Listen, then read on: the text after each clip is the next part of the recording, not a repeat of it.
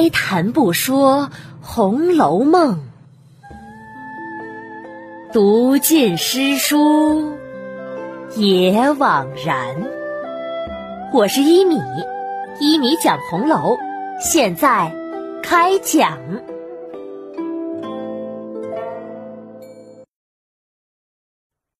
第一百五十集：冯子英的宴会。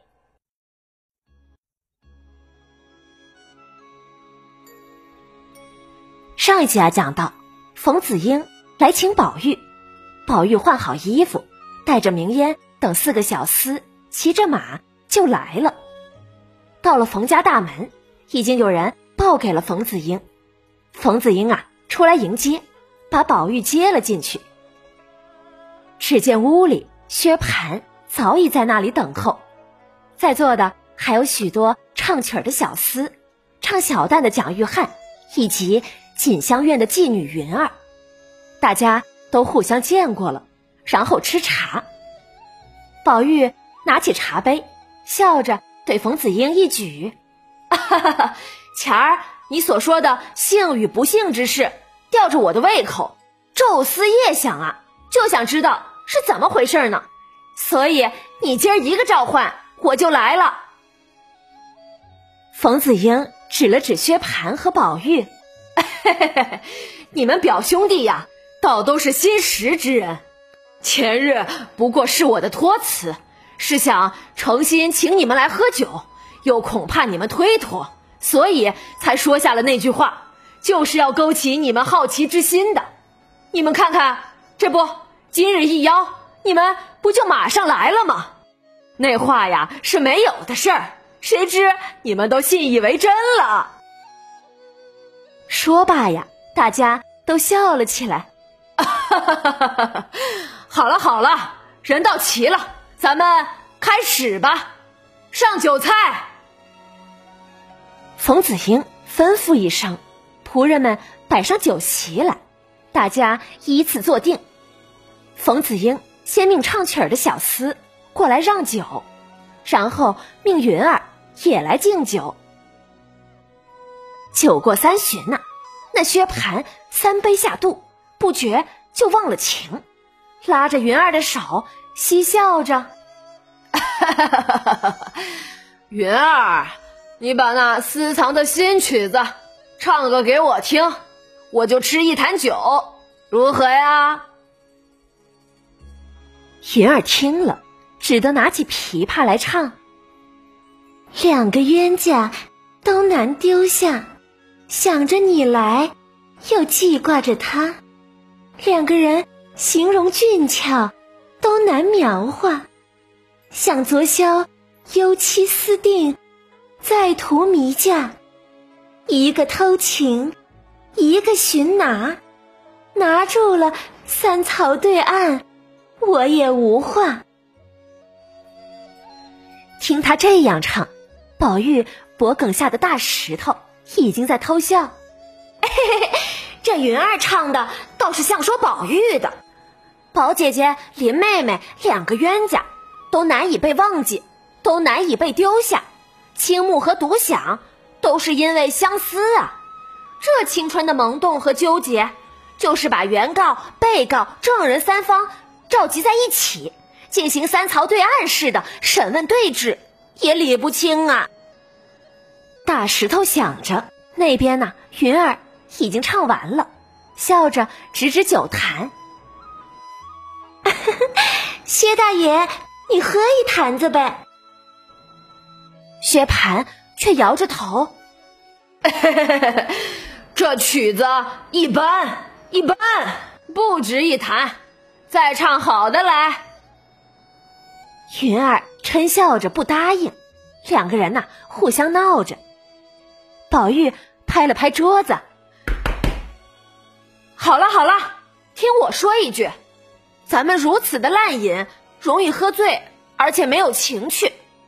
这样，我先喝一大海碗，当个酒司令，咱们来玩酒令。有不遵从的，连罚十大海碗，并要把他赶下座位，站着给大家斟酒，如何呀？”冯子英、蒋玉菡等拍手称赞。好好，有理有理。宝玉拿起一大海碗酒来，吨吨吨吨吨，一气饮下，把碗在桌上一放。听我的，咱们就说悲、愁、喜、乐四个字，前头要用“女儿”两字来说，还要说明女儿为何悲、为何愁、为何喜、为何乐。说完了，饮门前酒。但是饮之前呢，要唱一个新鲜实样的曲子。唱完之后呢，还要用酒席上的一个东西来说一句结束语。这一句可以用古诗，也可以用旧对，或者是四书五经上的成语都行。宝玉的话还没说完呢，那薛蟠先站了起来，双手直摆：“哎呀呀，我不来，我不来！你别算我，你别算我！”这是捉弄我呢。云儿款款的站起来，推薛蟠坐下，笑着：“ 怕什么呀？还亏你天天吃酒呢，难道连我也不如？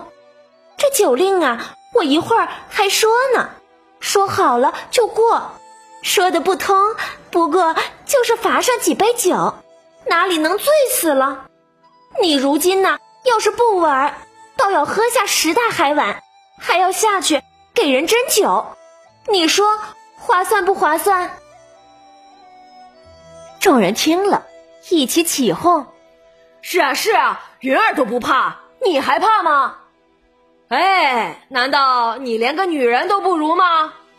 你如果不来啊，先来罚酒。”大家你一言我一语的，把薛蟠说的没了办法。只得做了。宝玉见大家都没有了异议，就说道：“好了，既然大家都参加，那就由我这九司令先来说。”说着，清了清嗓子，听好了：“女儿悲，青春已大守空闺；女儿愁。”会教夫婿觅封侯，女儿喜，对镜晨妆颜色美；女儿乐，秋千架上春山薄。宝玉说完，众人听了纷纷点头。哎呀，说的有理，说的有理呀！只有薛蟠一个人扬着脸，摇着头。嗯，不好，不好，该罚，该罚。宝玉问：“为什么该罚呢？你说的没有道理呀！”哈哈哈，薛大哥，你说哪一句没有道理？嗯嗯，第三句就是呃就是女儿愁什么悔教夫婿觅封侯。哦，对对，就是这句。你们说，你们说，哪个女子不希望自己的男人封侯当大官呢？怎么会后悔？怎么会发愁呢？对不对啊？哈哈哈哈薛大哥，这是唐代诗人王昌龄写的一首诗中的一句，他的这首诗叫《闺怨》，四句是这样写的：“闺中少妇不知愁，春日凝妆上翠楼。忽见陌头杨柳色，悔教夫婿觅封侯。”这诗说的是，闺中少妇未曾有过相思离别之愁，在明媚的春日，她精心装饰，登上高楼，忽然看到路边的杨柳春色，惆怅之情涌上心头，她这才意识到自己精神生活的空虚，觉得再打扮也没有意思，她后悔当初不该让丈夫从军边塞建功封侯，只剩下自己。孤零零的，没有一点快乐了。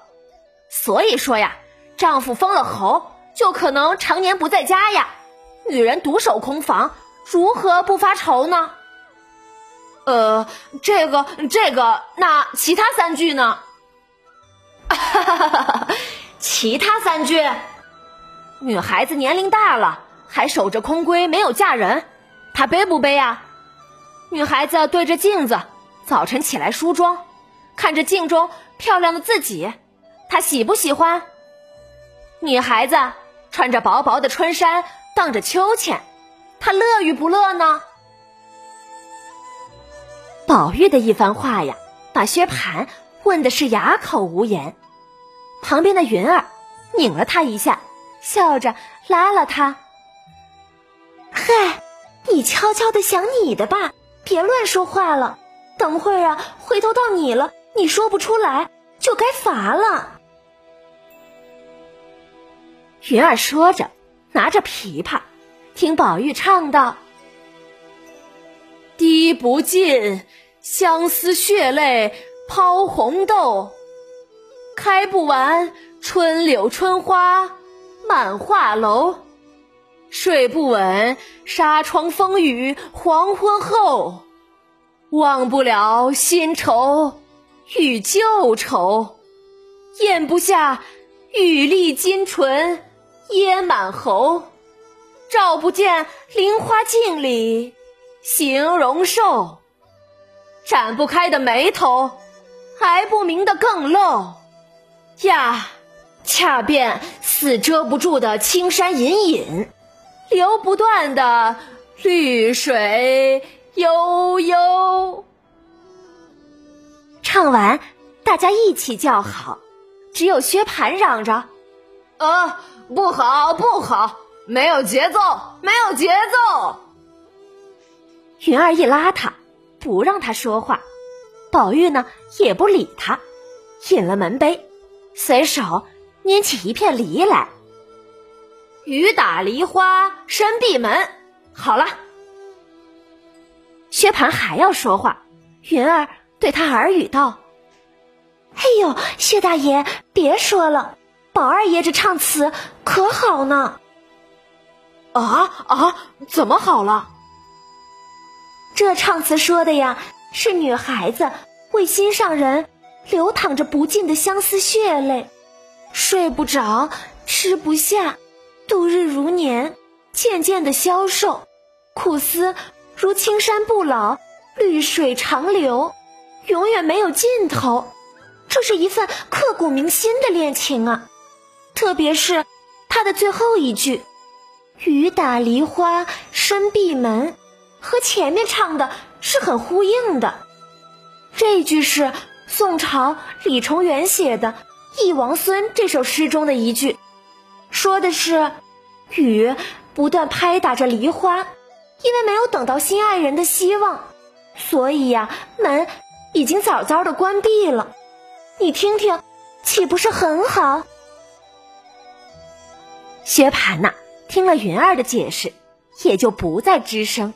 等着听冯子英的了。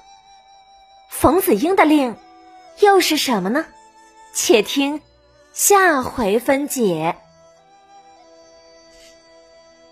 本集呀有两个未解之谜，一是冯子英上次说的那个大不幸之中又有大幸，这次呢他闭口不谈，只推说是玩笑话，可实际上啊。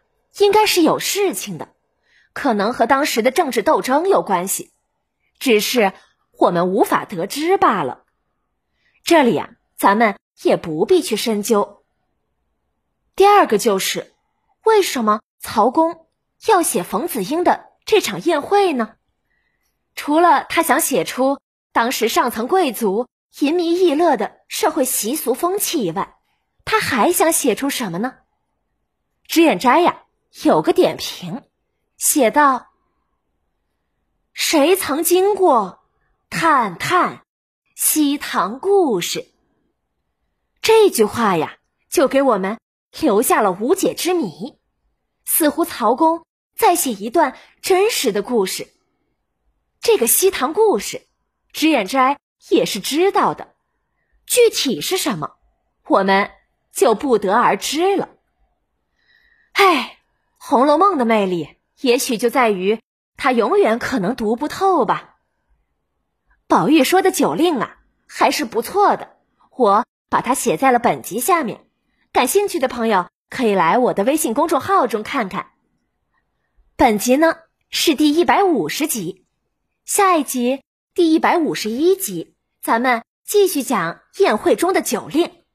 但是如果是未成年的孩子，听完本集呀，下一集可以跳过去，直接去听第一百五十二集，因为下一集酒令中有少儿不宜的词汇，不讲吧有点不完整，讲吧似乎不太适合孩子听，所以还是请未成年的朋友跳过下一集吧。另外，如果在其他平台上你没有听到第一百五十一集，那就是被平台给删了。成人朋友呢，可以到我的微信公众号“米德故事”上来收听。好了，免费播讲，欢迎转发，也可以在收听到的平台上点击订阅，持续更新中。晚安了，朋友，再见。